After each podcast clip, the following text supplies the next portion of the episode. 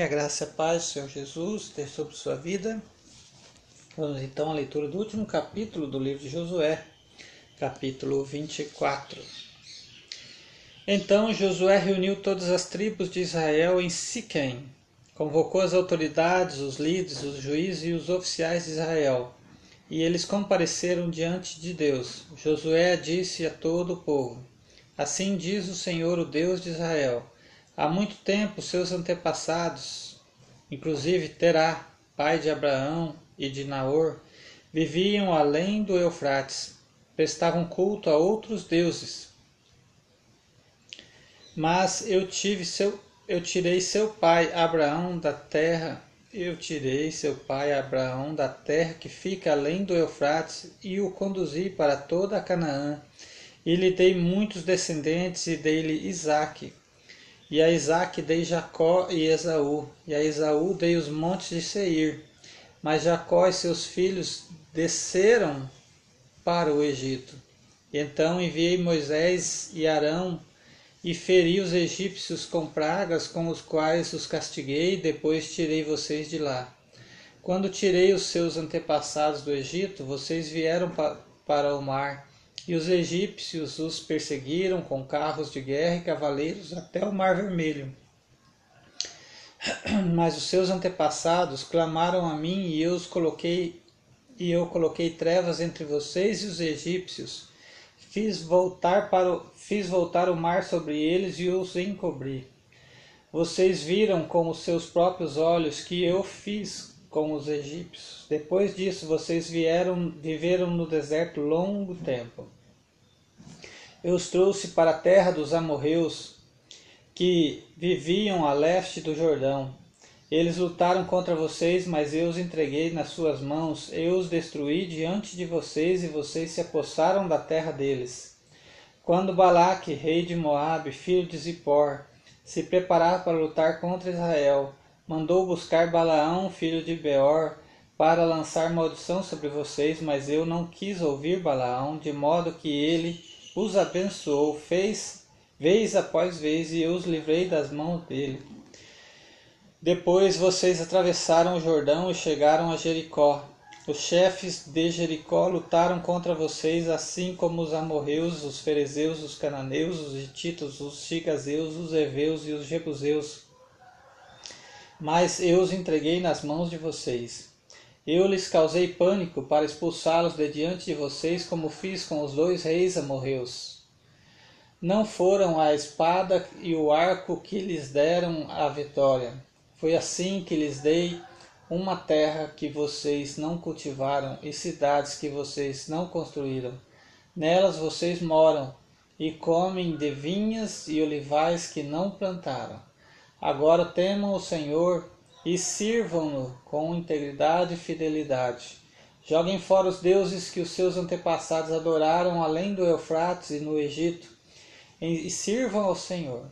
Se, porém, não lhes agrada servir o Senhor, escolham hoje a quem irão servir, se aos deuses que os seus antepassados serviram além do Eufrates, ou aos deuses dos amorreus, em cuja terra vocês estão vivendo mas eu e minha família serviremos ao Senhor. Aleluia, né? Essa é a maior escolha que você pode fazer em sua vida, né? Então o povo respondeu: Longe de nós abandonar o Senhor para servir outros deuses. Uma grande escolha de um povo também, né? Foi o próprio Senhor, o nosso Deus, que nos tirou de nós, os nossos pais, do Egito, daquela terra de escravidão, e realizou aquelas grandes maravilhas diante de nossos olhos. Ele nos protegeu no caminho e entre as nações pelas quais passamos. Além disso, o Senhor expulsou de diante de nós todas as nações, inclusive os amorreus que viviam nesta terra. Nós também serviremos ao Senhor, porque Ele é o nosso Deus. Josué disse ao povo: Vocês não têm condições de servir ao Senhor ele é Deus Santo, é Deus zeloso. Ele não perdoará a rebelião e o pecado de vocês se abandonarem o Senhor e servirem a deuses estrangeiros. Ele se voltará contra vocês e os castigará. Mesmo depois de ter sido bondoso com vocês, ele os exterminará. O povo, porém, respondeu a Josué: De maneira nenhuma nós serviremos ao Senhor. Disse então Josué: Vocês são testemunhas contra vocês mesmos de que escolheram servir ao Senhor. Somos, responderam eles. Disse Josué: Agora então joguem fora os deuses estrangeiros que estão entre vocês e voltem-se de coração para o Senhor, o Deus de Israel. E o povo disse a Josué: Serviremos ao Senhor, o nosso Deus, e lhe, e lhe obedeceremos. Naquele dia, Josué firmou um acordo com o povo em Siquém e lhe deu decretos e leis. Josué registrou essas coisas no livro da lei de Deus. Depois ergueu uma grande pedra ali sob, uma, sob a grande árvore, perto do santuário do Senhor. Então disse ele a todo o povo: Vejam esta pedra. Ela será uma testemunha contra nós, pois ouviu todas as palavras que o Senhor nos disse. Será uma testemunha contra vocês, caso sejam infiéis ao seu Deus. Depois Josué despiu, despediu o povo, e cada um foi para sua propriedade. Passado algum tempo, Josué, filho de Num, servo do Senhor, morreu tinha cento e dez anos de idade.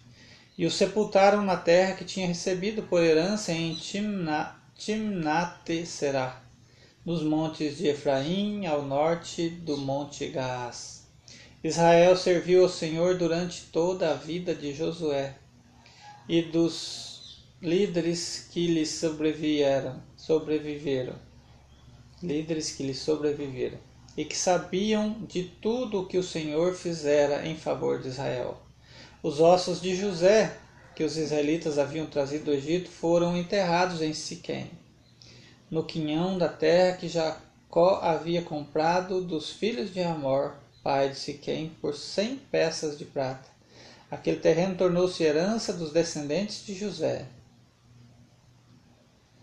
Sucedeu também que Eleazar, filho de Arão, morreu e foi sepultado em Gibeá, que fora dada a seu filho Finéias, nos montes de Efraim. Deus abençoe sua vida com esta leitura e que todas as promessas de Deus continuem sobre sua vida até o dia que Ele te chamar. Que seja tardio, né? Quando a gente vê essas pessoas vivendo 110, 120 anos. E que possamos chegar um dia, né, a encontrar com nosso Senhor e receber a herança prometida, né, que é a volta do, de Jesus, que, essa, que Ele venha e nos ache vivos, né, que seja durante a nossa vida, enquanto e ativos, né, servindo ao Senhor. Se Ele não vier, né, conforme está prometido para salvar a sua igreja, resgatar a sua igreja, se ele não vier enquanto estivermos vivos, certamente iremos ao seu encontro após a nossa morte, né? Porque a palavra diz que ele vai chamar primeiro os mortos, né, quando ele vier nos ares, e depois quem estiver vivo. Deus abençoe sua vida, em nome de Jesus.